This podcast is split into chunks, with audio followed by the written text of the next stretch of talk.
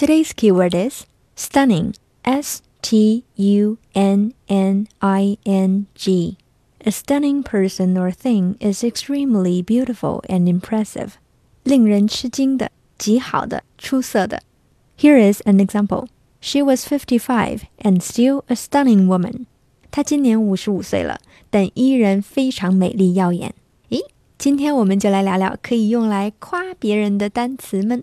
听到这期的同学们，你们绝对赚到了，一期顶六期哦。So if you want to tell the girl she looks great, what can you say? The easiest way, of course, is to tell her that she looks beautiful.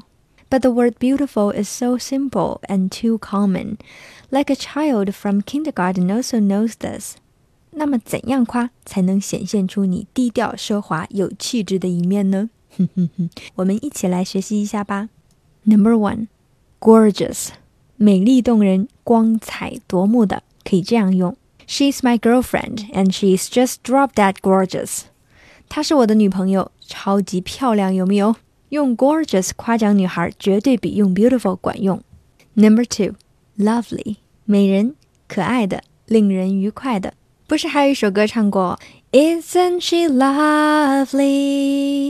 Isn't she wonderful? Lovely 用来形容可爱而又甜美的女孩，再适合不过了。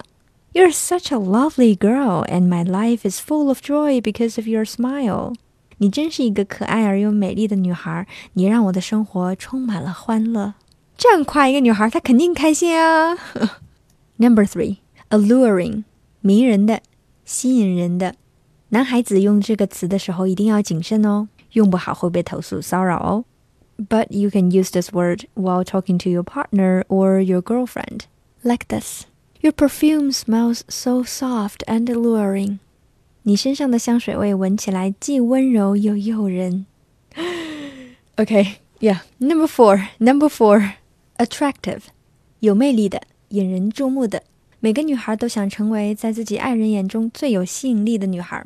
但是这个词不仅可以用来说女孩，说男孩也是完全可以的哟。比方说， Yuan Bin is immensely attractive to women on screen and off screen.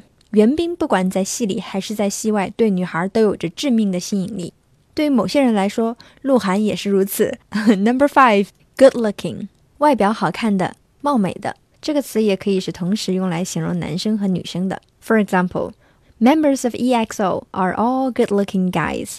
韩国组合 EXO 里面所有成员都长得很好看。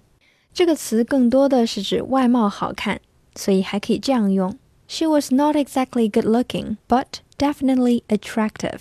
她并不算漂亮，但是确实很有魅力。这些词你都记住了吗？我们一起再来复习一下吧。夸别人可以用这几个词：stunning. She was fifty-five and still a stunning woman. Gorgeous. She is my girlfriend, and she is just drop dead gorgeous. Lovely. You're such a lovely girl. My life is full of joy because of your smile. Alluring. Your perfume smells so soft and alluring. Attractive. Yuan Bin is immensely attractive to women on screen and off screen. Good looking. She was not exactly good looking, but definitely attractive. 赶快背起来，多夸夸身边的人吧。你一般会怎样夸奖别人呢？留言告诉我们吧。Talk to you next time.